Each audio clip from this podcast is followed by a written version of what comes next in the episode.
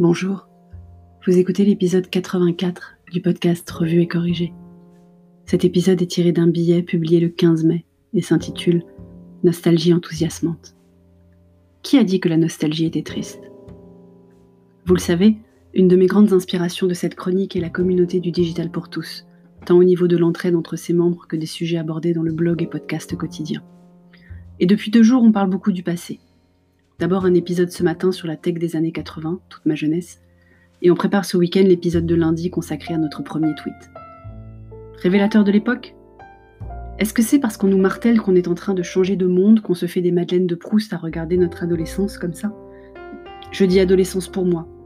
Les années 80, c'est aussi l'enfance de pas mal de monde, dont cher et tendre ce genou. Je pense.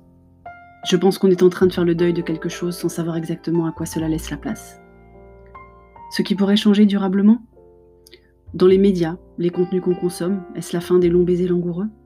Des films chorales qui font la part belle aux soirées entre amis qui boivent à la même bouteille? Des interventions des politiques en plateau télé ou radio et pas en visioconférence? Dans notre vie professionnelle, a-t-on signé l'arrêt de mort des open space au bureau? La mort du bureau tout court? Va-t-on assister à l'avènement des tiers-lieux en mode réunion d'équipe? Au boom du mobilier multi-usage pour transformer une table de nuit en support d'ordinateur? Est-ce qu'on ira à nouveau au CES, à 180 000 personnes du monde entier, s'entasser dans des halls immenses climatisés à fond, après des heures et des heures d'avion par exemple? Dans les rues de nos villes, va-t-on vivre une révolution de la signalétique retail? Est-ce qu'on saura si les gens qu'on croise nous sourient ou pas? Est-ce que la caissière verra dans nos yeux qu'on lui a souri, nous? Est-ce qu'on va pouvoir se remettre en terrasse au beau jour? Dans le tourisme, est-ce que nous partirons toujours en voyage loin sans être taxés d'aventuriers fous pour aller séjourner en hôtel avec piscine à plus de deux heures de route de chez nous?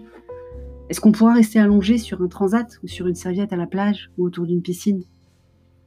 Dans les écoles, est-ce que nos enfants auront peur de prêter une gomme à leurs copains? De jouer au ballon ensemble? Est-ce que les maîtres et leurs maîtresses auront le droit ou peur de leur faire un câlin s'ils ont un chagrin? Et dans tout, est-ce que le hasard aura encore une place?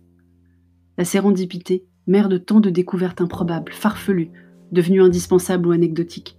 La sérendipité qui permet les éclairs de génie ou juste les bons souvenirs partagés. Est-ce qu'elle va disparaître au profit d'un monde planifié, organisé, aseptisé, qui ne supportera pas la prise de risque? Alors oui, le problème est là. Jusqu'où peut-on prendre des risques? On a parlé du coût d'une vie à l'épisode 70. Mais sans risque aucun et avec toutes les mesures imposées, on va finir par parler de si la vie vaut d'être vécue. Les dystopies qui nous montrent des gens qui ne se touchent qu'au travers de casques virtuels avaient peut-être vu juste. Oui, je sais que vous me comprenez, vous êtes de ma génération, vous avez mes références, et je suis en pleine séquence nostalgie, je vous dis. Mais j'aime à me rappeler l'époque où je pouvais enlacer mes amis, lire un bouquin en terrasse au soleil, sourire à un inconnu et qu'il le voit. Il y a deux mois, il y a un siècle, il y a une éternité. Merci de m'avoir écouté. Si vous écoutez sur Apple, merci de laisser un commentaire et des étoiles. Et sur toutes les plateformes de balado-diffusion, abonnez-vous et partagez. À bientôt.